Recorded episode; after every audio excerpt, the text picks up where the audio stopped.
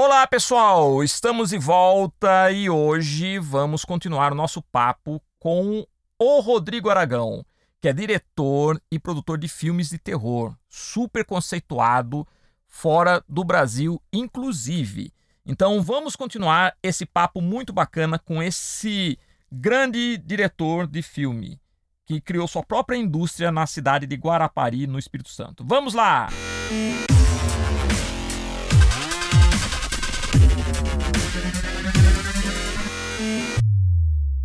Ah, inclusive, o, o Zé do Caixão também teve revistas em quadrinhos. Nós tivemos grandes mestres do quadrinhos de terror. O quadrinho de terror brasileiro já foi considerado um dos melhores do mundo. Então, a gente teve grandes nomes como Jaime Cortez, Flávio Colim, Nico Rosso. E é interessante. É, e o, o Mojica até fala isso na biografia dele, que a coisa mais é, sofrida que ele fez na vida foi vender, ter que vender os quadrinhos dele. Foi o pior momento da vida dele, com todas as dificuldades, foi vender a coleção de quadrinho dele. Né? Então ele era muito apaixonado também. É, é, aqui na, na, na, no nosso Pod Geek, a gente entrevistou o Ota, que é o Otacílio da Assunção Barros, que foi o editor da Espectro. Ele foi o responsável por abrir a Espectro, a revista que, na verdade, publicava quadrinhos americanos de terror. Mas ele resolveu abrir espaço para o quadrinho brasileiro. E aí a revista disparou, cara. A revista, assim, a venda dela se tornou um. A Spectre, durante muito tempo, foi uma referência a nível de, de, de terror, né? Então, Rodrigo, a, a, sua primeira produção, que foi o Mangue Negro, que acho que é de 2008, né? O Mangue Negro acho que foi Isso. 2007, 2008, parece, né? É, é, é assim, é, quando eu vi o, o filme, eu fiquei, assim, eu fiquei impressionado com a estética, tudo. Mas depois eu soube que o orçamento dele foi baixíssimo 50 mil reais. Isso aí é irrisório até para produção de curta. E você fez é. um longa, inclusive de zumbi, que é um tema que a galera curte pra caramba. Só que a partir daí você começou a criar seu público, a explorar bem o gênero, né? De, de, esse seu gênero de terror. É assim, eu sonhei muitos, muitos anos da minha vida em fazer um filme. É, tentei várias coisas para tentar levantar grana para fazer um filme. Já fiz festival de heavy metal, já fiz rifa, montei teatro, enfim, fiz várias coisas idiotas tentando levantar dinheiro. Nunca consegui. E um dia eu falei, cara, eu vou começar a fazer. Então não tinha câmera, não tinha nada, absolutamente nada. Comecei a, a juntar madeira velha para fazer um cenário. E o Mangue Negro foi uma experiência de fé para mim, pura fé e amor, assim. Então foi feito com amigos, sem ninguém receber nada. Eu trabalhei, eu acho que sete meses sozinho para fazer um barraco. É... E com isso nós produzimos em torno de 20 minutos do filme, é... sem dinheiro absolutamente nenhum. É... Minha mãe fazendo macarrão e juntando dinheiro da passagem das pessoas que vinham dos atores, basicamente, que eram amigos.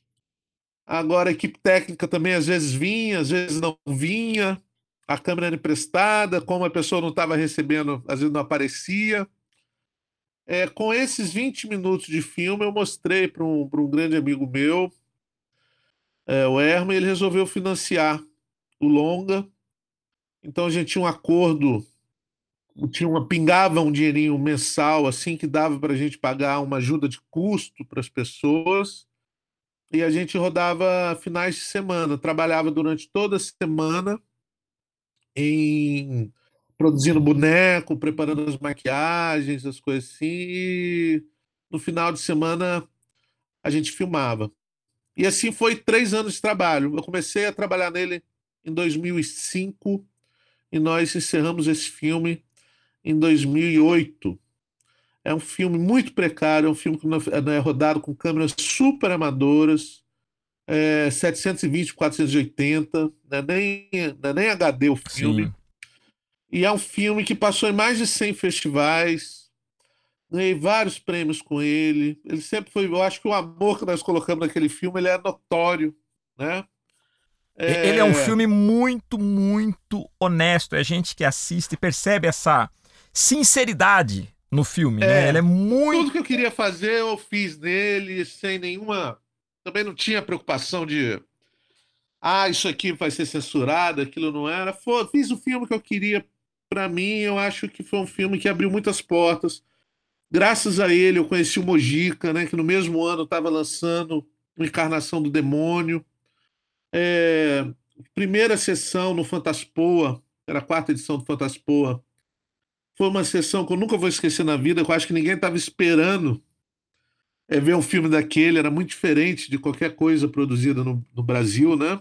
a paisagem, né, Rodrigo, é que você falou, né? Ele tem assim, ele tem uma paisagem, ele tem tudo isso, essa conexão que você disse com, a, com o regionalismo. Eu, acho é, isso... eu até falo para quando as pessoas me perguntam, às vezes eu vou dar alguma palestra sobre produção de vídeo, eu falo para isso, olha, não filme no mangue, que é uma roubada, cara. É muito difícil filmar no mangue, a sujeira, poluição, ostra, insetos terríveis, é, é roubada. Então assim, você tem que ter muita paixão para entrar ali mesmo. E, e foi isso. Primeiro filme, 2008. É, depois dele, a gente fez o, A Noite do Chupacabras, que eu falo também que é uma roubada, também que é um filme de ação, com tiro, um pouco de homenagem a Western. Né? Meu pai é uhum. é colecionador de, de, de bang bang, como se falava antigamente, faroeste. Tem aí uns 3 mil filmes aqui. E eu quis fazer um filme com monstro, mas com essa pegada de, de, de western, com briga em bar, com tiro. Com... Foi muito divertido fazer isso. Também foi meu filme mais difícil, eu acho, mais sofrido, assim, porque foram 50 dias no meio do mato, mesmo, no meio do mato mesmo. É, foi lançado em 2011, foi muito bem também em festivais. É, em 2013, nós lançamos Mar Negro, que é um outro filme de zumbi, que eu acredito ser o recorde brasileiro de, de sangue. É, eu ouvi falar isso. É. que você gastou e... com a, a, Qual é o nome do produto que simula sangue, né? Que diz que é o. Cara, nós usamos muito. A gente usa muito calda de morango com chocolate. Diz que foi o, é. É, o, o seu filme, né? O Mar Negro, ele, ele é o recorde, né, do uso de, de, de sangue numa cena, não é isso? É, foi 1.500 litros de sangue nós gastamos para fazer esse filme. Tem até baleia zumbi, a única baleia zumbi da história do cinema mundial. Cara, é muito bom, né? é, né? Muito bom. É, nesse aí eu já me senti muito, muito abraçado pelos fãs de terror. É um filme que reuniu muitas pessoas, veio gente do México, veio gente de Costa Rica, veio gente da Nova Zelândia, acredite se quiser para trabalhar de graça, pagar a própria passagem para vir para fazer o filme. Então foi um filme que foi feito com muito amor assim pelo pela equipe também. É, foi muito divertido. O quarto foi é, as Fábulas Negras, né? Que a gente uhum. pôde fazer essa questão do, do, de trazer o Mojica. Eu tinha um projeto disso virar uma, uma série. É, a ideia era traçar um panorama da produção independente do terror brasileiro, ou seja, de poder chamar outros diretores para poder dirigir curtas, para aí então nada melhor do que abrir com um grande mestre, né, com Mojica. É... Não conseguimos vender, infelizmente. É, descobri que as emissoras de televisão não estavam interessadas em no panorama do, do terror. Pois naquela é. época, acho que isso tem, tem mudado, né? É, Porque é isso, né, né, Rodrigo? Desculpa interromper, né? Só abrindo um parênteses para completar, que o terror é um gênero que realmente não é muito, nunca foi muito explorado pelo cinema comercial brasileiro, que, a meu ver, sempre se concentrou mais em comédias ou dramas. É complicado, você tem uma série de, de preconceitos que você tem que romper né? Fazer um filme, distribuir um filme no Brasil é uma coisa muito difícil. É, as pessoas não têm esse costume né, de ver um filme terror brasileiro, então é, é um processo mesmo, mas ao mesmo tempo é um processo que até o ano passado estava vindo maravilhosamente bem, né, já que o ano passado foi o maior ano da história em cima de produções de gênero no Brasil. Tem um pesquisador chamado Carlos Primati, que ele contabilizou 37 longas-metragens no ano passado. É, pensa que em 2008 foi um ano incrível, porque tinha três longas-metragens, né? Mangue Negro, Encarnação do Demônio, Capital dos Mortos, sendo dois independentes. Então, de 3 para 37 em 11 anos é uma, é uma coisa muito boa. E assim, são filmes que têm ganhado prêmios no mundo inteiro. Isso é uma coisa muito interessante, né? Você participa de muitos festivais fora do Brasil, isso que é importante. Muitos né? festivais, né? muitos festivais. E é reconhecido no México, Japão, Alemanha, não é isso? Sim, todos os meus filmes são vendidos para o Japão imediatamente, assim, isso é muito legal. É, tá na Netflix do Japão, mas eu não consigo colocar na Netflix do Brasil. Sério mesmo, Rodrigo? É, e por quê? Inclusive, assim, tem uma coisa interessante, traça bem isso. Meu quinto filme, que é A Mata Negra, é, que nós lançamos em 2018, final de 2018, ele foi o meu primeiro filme que eu consegui um edital. Nós ficamos quatro anos entrando em vários editais. Conseguimos passar em um que é para novas linguagens, é um edital de filmes baratos também e diferentes, ou seja, para filmes não tão comerciais, né? É, mas foi para o cinema, é, teve uma repercussão muito melhor fora do Brasil que aqui, como todos os outros. E teve uma coisa que para mim me marcou assim. Um, um, jornal aí muito conhecido no, no Brasil fez uma crítica quando o filme foi para o cinema e ele falava que o filme tinha uma ausência de roteiro. O filme não tinha roteiro nenhum, então não tal. Então ele falou muito mal do filme. E um mês depois dessa crítica, a gente passou no Fantasporto, que é um dos festivais de cinema fantástico mais respeitados do mundo, na cidade de Porto, em Portugal. Uhum. Inclusive, ele está acontecendo agora, faz um ano que a gente estava lá, mas Hoje ele está com 40 anos no festival. É, várias pessoas super importantes, Jorge Romero, Guilherme Del Toro, uhum. enfim. Quem você imaginar no terror já passou por aquele palco ali. E ano passado, um mês depois, nós ganhamos o prêmio de melhor roteiro pelo filme. E aí eu fico pensando, como pode você ir para o mercado especializado internacional e você está competindo com filmes do mundo inteiro. Você ganha o prêmio de melhor roteiro e a crítica brasileira fala que o seu filme tem ausência de roteiro. Não é que o roteiro é ruim ou tal. Então, se essa pessoa ela, ou ela não entendeu nada, ela não comprou a coisa, ou ela simplesmente queria muito falar mal. É, né? não, não, eu, eu, tenho uma opinião, Rodrigo. É, é um pessoal que está muito preso ao sistema mainstream que eu chamo. Né? É um pessoal que, por exemplo, provavelmente tece elogios a uma produção da Marvel, justamente na minha visão, né? Não desmerecendo uhum. os filmes americanos de forma nenhuma, que eu também gosto tudo, mas é, eu acho que é a síndrome do vira-lata mesmo. Não consegue, muitas vezes, é, muitos críticos, eu acho que eles é, assistem filmes estrangeiros querendo ver as qualidades do filme estrangeiro. Sim. E assiste o filme nacional querendo ver as, vamos dizer, as, sei os lá, defeitos, os efeitos. Os problemas, é, é, exatamente. Que é o viralatismo, né? É, Sempre. De... Eu acho que a, a grande coisa do cinema brasileiro de terror hoje é a pluralidade de estilos. Isso certo. mostra um cenário muito, muito, muito rico. As pessoas não estão fazendo coisas parecidas e não estão fazendo coisas iguais, né? Quando você pega assim, o trabalho do Samuel Gali, que fez o, o Mal Nosso, do Culto Parente, que fez o Clube dos Canibais, do Marco Dutra, que está em Berlim agora com o filme fantástico brasileiro, que fez aí o Boas Maneiras, tal. É, o do Morto Não Fala, do Denison Ramalho. São filmes muito diferentes. É, e existe muita produção de horror hoje no Brasil. Exatamente. E são todos muito diferentes, assim, né? É, então, é esse carinho que a gente vem recebendo de fora do Brasil, para mim, ele, ele diz muito. Inclusive, eu acho que a gente tem países preferidos. assim. Por exemplo, meus filmes, eu acho que o país preferido, as pessoas mais gostam meus filmes é o Japão, é o Oriente. O Denison, ele é cultuadíssimo no, no Canadá. Né? É, para mim teve uma crítica de uma revista famosa falando mal do, do Boas Maneiras, o Marco Dutra, que ficou famoso, isso bombou na internet. Uma época o, cara, o crítico falava que o filme fazia mal, que ele estava perdendo um jogo de futebol para ver aquela porcaria, aquele lamentável emprego dele que obrigava ele a ver aquela porcaria daquele filme. Um filme premiadíssimo. É, exato. Filme é, é uma falta de sensibilidade muitas vezes, né? Não é?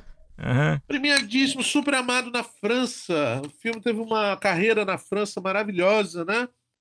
O próprio Morto Não Fala, eu tive a oportunidade no programa do Bial com o Denison, que é um cara que eu admiro muito.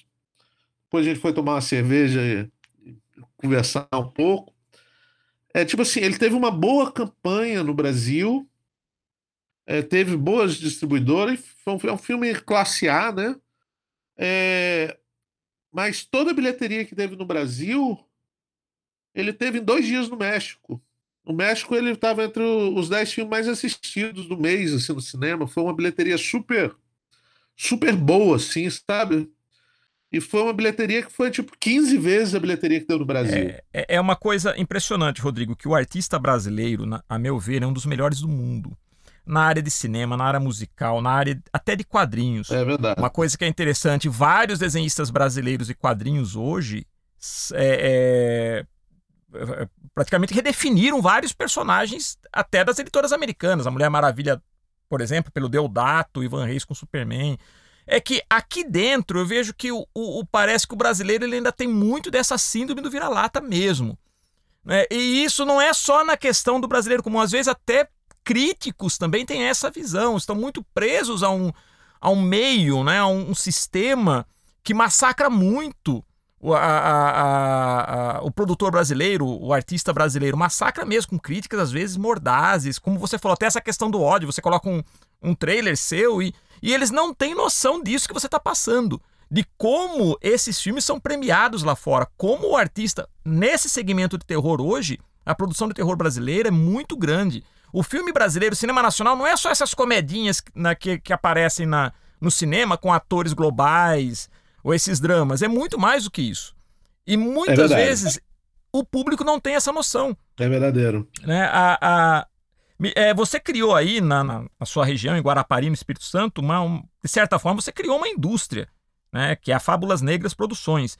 Inclusive, você forma profissionais, dá cursos, você tem o seu próprio estúdio de efeitos especiais, que você usa né, nas suas produções, e pelo que eu sei, você também acaba prestando serviços né, para produções claro. de terceiros. É, me diz uma coisa, como foi essa experiência de criar essa mini Hollywood aí na sua região? Incrível, acho que isso foi um processo, né? muito com amigos, equipe pequenininha. E isso eu acho que o, uma coisa muito bacana que aconteceu foi os últimos dois filmes, realmente foi uma Mata Negra. E o meu próximo filme, que é a minha primeira produção que saiu do, do baixo orçamento, chama O Cemitério das Almas Perdidas. Que é esse último, né? É um filme, é, vai ser o meu sexto longa-metragem. Não vai ser lançado aí no segundo semestre, a gente espera. Estamos na reta final aqui de pós-produção. assisti o trailer. Já, você já vê que o filme já está mais encorpado pela questão do custo, né? É outra coisa, é outra é. coisa. O custo dele foi 2 milhões, mesmo assim não é, é um custo baixo comparado com outras produções brasileiras. Ah, com certeza. É um filme de 2 milhões e 100, mas o filme, assim... Primeira vez que eu ganhei o edital correto, né? E... Mas é um filme que tem caravela, uhum. maquete, tem batalha com tribo indígena tem gente atravessando parede na porrada, porque tem vampiro, né? Então ele tem.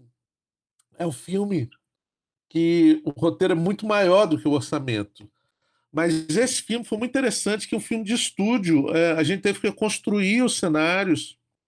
E aí você entra naquela questão que a gente falou um tempo atrás de sair do eixo Rio-São Paulo, é que no Espírito Santo você não tem uma empresas profissionais de, de cenografia, né? Por exemplo. Então, o que, é que tivemos que fazer? É, vamos trazer o pessoal da construção civil e vamos dar um curso para eles sobre como construir cenário, quais são as diferenças entre construção civil e, e cenografia. E esse filme é um filme que deu trabalho para quase 200 pessoas, incluindo atores, figurantes, sendo técnicos, foi em torno de 200 pessoas. E todas essas pessoas saíram com uma profissão nova. Muitos entraram carpinteiros e saíram cenógrafos também, com um trabalho super bonito para mostrar e com outra, com outra mente. Né? Então, esse, esse foi um filme escola super super forte aqui. Você praticamente certeza... criou uma indústria mesmo, né? É uma verdade. Hollywood em Guarapari. Né? Tudo nas suas devidas proporções, mas se alguém for fazer um filme de época no Espírito Santo, já vai encontrar um leque de profissionais muito diferentes. Porque você vai ter pessoas de figurino que já tem referência de material, de como envelhecer um tecido, de qual tipo de fornecedor de tecido rústico vai conseguir, já vai, já vai encontrar profissionais muito diferentes, assim, né? Isso é muito bacana. Não, e o legal, Rodrigo, é que você também aprendeu na raça, né? Fazendo filme. É, tentando. A vida inteira tentando. Eu comecei a trabalhar com efeito especial aos 17 anos. Estou com 43, então faz um bom tempinho 26 anos. Muito bom. É, foi um processo de de tentativa, erro, e até eu acho que a grande coisa de fazer meus próprios filmes é uma certa frustração de ser um técnico de efeitos especiais em um país que produzia tão pouco. Hoje hoje tá estava melhor essa questão dos efeitos especiais tal, mas quando eu nos meus primeiros 10 anos de profissão era muito muito pouco os trabalhos, né? Então deu vontade de fazer meus próprios filmes para poder fazer essas coisas que eu sempre quis fazer, de cabeça explodindo, de gente partida no meio, essas coisas Legal. legais. Não, e sem contar, não. E sem contar que você, é isso que eu falo, o teu efeito especial é o efeito mesmo artesanal. Você não trabalha com computador, não é modelagem em computador. Não desmerecendo isso que eu falo. Quando a gente comenta isso, dá a impressão que a gente está desmerecendo a tecnologia. Não é isso. É, é que, na verdade, eu, eu admiro a valorização do artesanal. O fato de você fazer o teu filme com miniatura, é, isso é um negócio, um negócio que merece realmente uma admiração. É, eu acho que hoje, é, há, há, alguns anos atrás, se falava muito disso. Ah, essa vai ser uma profissão que vai acabar, porque agora o computador vai fazer tudo. É, eu acho que estamos chegando no ponto de equilíbrio. Sim. Acho que até Sim. filmes como Star Wars, né, os novos episódios de Star Wars, é, eles mostraram muito isso, ou seja, tem um retorno aos efeitos práticos muito grandes. Tem grandes produções que estão usando muitos efeitos práticos. Eu acho que está se definindo melhor aonde a computação gráfica, os efeitos digitais devem assumir que realmente existem setores, é, cenas que vão ser melhor é, realizadas com, com efeitos digitais mas tem algumas coisas que eu acho que a computação nunca vai é, substituir. É. Entendeu? Eu acho que é completamente diferente você, por exemplo, jogar um balde de sangue na cara de um ator e fazer isso de uma maneira digital. Você não vai ter a mesma interação do ator com a luz. A coisa é plástica, que é né? Coisa. Que eu acho que é importante, né? Você perceber. Não é a coisa orgânica, é, né? Isso. Não, e você falando isso agora, eu vou te fazer uma pergunta. Você pode responder agora ou esperar mais uns anos para dar resposta. Mas vamos lá. Quais são os seus próximos planos? Quais produções nos aguardam? Será que eu vou ver o Rodrigo dirigir gênero sci-fi, extraterrestre, dinossauro ou vai ficar só no terror? Me encantaria mesmo. É muito difícil para mim hoje é, até dar entrevista com uma coisa complicada, porque é como se o cinema de terror brasileiro nós chegamos de um, de um, de um momento maravilhoso e de repente tudo desmoronou nesse último ano, né? Então é como se a gente tivesse uma corrida e de repente a gente está conseguindo chegar em primeiro lugar e falar nossa, está tudo dando certo, vai funcionar e tem uma barra de ferro na altura do joelho que está derrubando o cinema brasileiro. Então é, os planos que a gente tinha, projetos que a gente tinha de continuidade desse universo, é, muitos estão indo para a gaveta, infelizmente. Mas você diz por quê? É pela questão. Eu digo porque a Ancine está ah, sim, fechada, sim. porque a nova política uhum. contra a cultura. É, o novo governo ele é inimigo da cultura, isso sem sombra de dúvida. Inimigo da cultura, inimigo do meio ambiente, várias exato, coisas. Exato. Isso não... E ao que tudo indica, é, se a Ancine de alguma forma é, é, conseguir ficar de pé novamente, que eu acho muito difícil, vai ser dominada por, por fanáticos religiosos, é. né? Porque todos, todos os diretores de ensino que estão se cotando são sempre pastores, são sempre pessoas ligadas à igreja, né?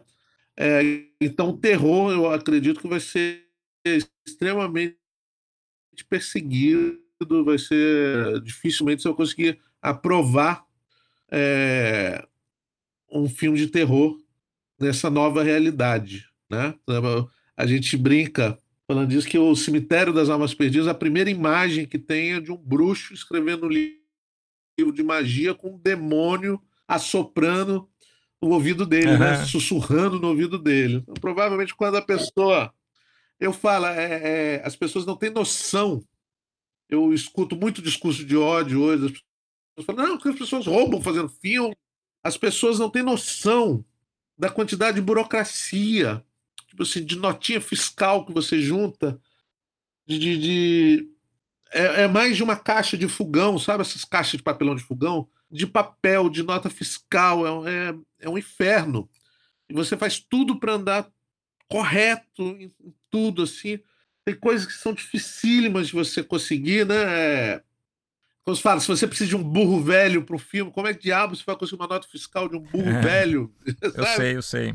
É, então a gente passa por todas essas dificuldades. As pessoas não compreendem que o, o Codecine, a, a, a verba que vai para o cinema, é uma verba que está vindo de multinacionais como a Vivo, como a Oi, é, que resolveram explorar o mercado do, da TV a cabo no Brasil. Então, acho super justo que o governo de um país fale: olha, você vai ganhar dinheiro aqui do, em cima dos brasileiros, então vocês vão pegar 1% da renda de vocês, vão investir em cinema brasileiro, para a gente poder ter um mercado e vão exibir esses filmes. É lindo isso. Então não está se tirando dinheiro de hospitais, não está se tirando dinheiro de. Não, a, que a Coreia do Sul ela fez isso. O cinema coreano está crescendo muito, até o terror e outros gêneros também, por causa disso, por causa do investimento que foi feito pelo governo em leis de incentivo, tudo, que esse governo quer cortar, né? Ele está, ele está indo na contramão, né, Rodrigo? Exatamente. Do mundo. É, a maioria dos países do mundo tem leis de incentivo ao seu cinema. É a maneira do povo se ver em uma tela, é a maneira do povo sentir orgulho Exato. dele mesmo. E a desinformação ver, é tão grande que às vezes eu vejo até jovens artistas brasileiros defendendo isso. Falando discursos absurdos de que é, a é, iniciativa é privada que tem que como se simplesmente a iniciativa privada tivesse consciência de que vai investir 2 milhões num filme. Se você não tiver um incentivo, alguma coisa que fomente isso, não funciona, cara. E muitas vezes dão um exemplo do cinema, é? do cinema hollywoodiano, mas nos Estados Unidos também, o próprio governo incentiva muito a produção. Né? O entretenimento nos Estados Unidos claro, é uma indústria, claro. existem leis regionais né, é, em estados como Nova York. Eles estão investindo no cinema há 100 anos. Exatamente, exatamente. Né? Aqui é uma. É um... Como você citou a Coreia, são muitos anos de investimento ali para chegar nesse, nesse fenômeno cheio de Oscars e, e prêmios, e, né? Então é, é um processo. Mas, de qualquer forma, Rodrigo, vou encerrar aqui a nossa conversa, que por mim continuaria essa conversa. Só está faltando uma pizza e uma cervejinha gelada, que o papo tá muito, muito legal. É. Nossa, eu, Vou subir na mesa. É...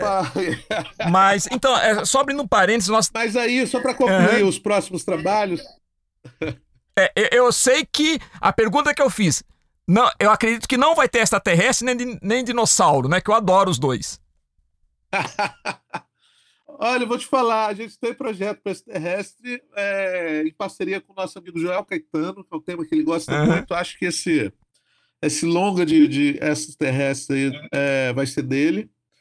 E hoje a gente está buscando muito é, coprodução internacionais, né? Sim, eu, eu acho que é o caminho. Eu amo né? meu país, eu, eu quero produzir aqui, mas infelizmente, provavelmente, às vezes a gente vai ter que fazer filme falado em inglês mesmo, fazer filme falado em outras línguas para conseguir sobreviver fazendo cinema, fazendo o que a gente ama. Rodrigo, e para encerrar ao nosso público aqui, qual o conselho que você daria a esse nosso público que deseja fazer filme de terror no Brasil? O jovem que hoje tem ah, interesse, o jovem que. Olha. Jovem, se você quer fazer cinema no Brasil, se você quer fazer cinema de terror brasileiro ou cinema de qualquer maneira, o meu conselho inicial é não faça. Procura uma profissão que vai te dar uma segurança maior. É falta de juízo fazer cinema. Não acredito que você está falando isso. é. Mas, se você ama muito isso, se você não consegue viver sem isso, se é o sonho da sua vida, então encara e faça. Vai fazer. Você pode pegar o seu celular e fazer. Eu aconselho muito fortemente a olhe o que você tem à sua volta de interessante. É, se for pegar amigos para atuar, tente desenvolver personagens com características parecidas com o seu amigo. É muito de, difícil você querer que ele interprete uma coisa muito fora da realidade dele.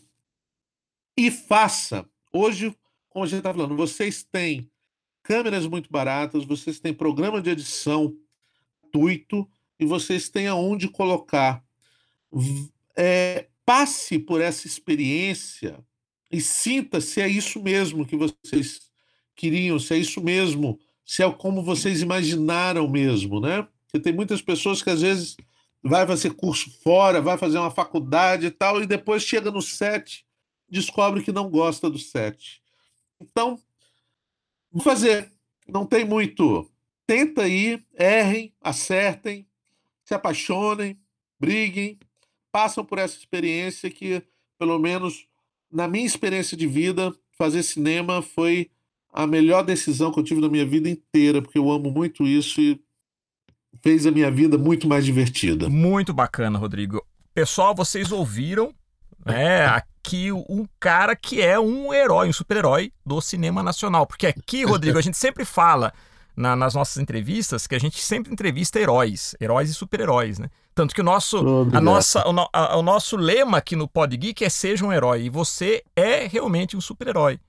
E eu agradeço, oh, eu agradeço muito por você ter participado, aceitado aqui o nosso convite. Mas o nosso país é Legal. é muito rico, rico de cultura, e eu acho é bacana é isso que você fez, realmente ter construído essa indústria aí em Guarapari, ter feito essas produções que são muito, muito valorizadas lá fora e em cima de um contexto nacional, né, de lendas nacionais, então muito bacana. Parabéns, Rodrigo. Muito obrigado ah. pelo bate-papo, muito obrigado pelo, pelo carinho aí, pelo apoio e muito bom.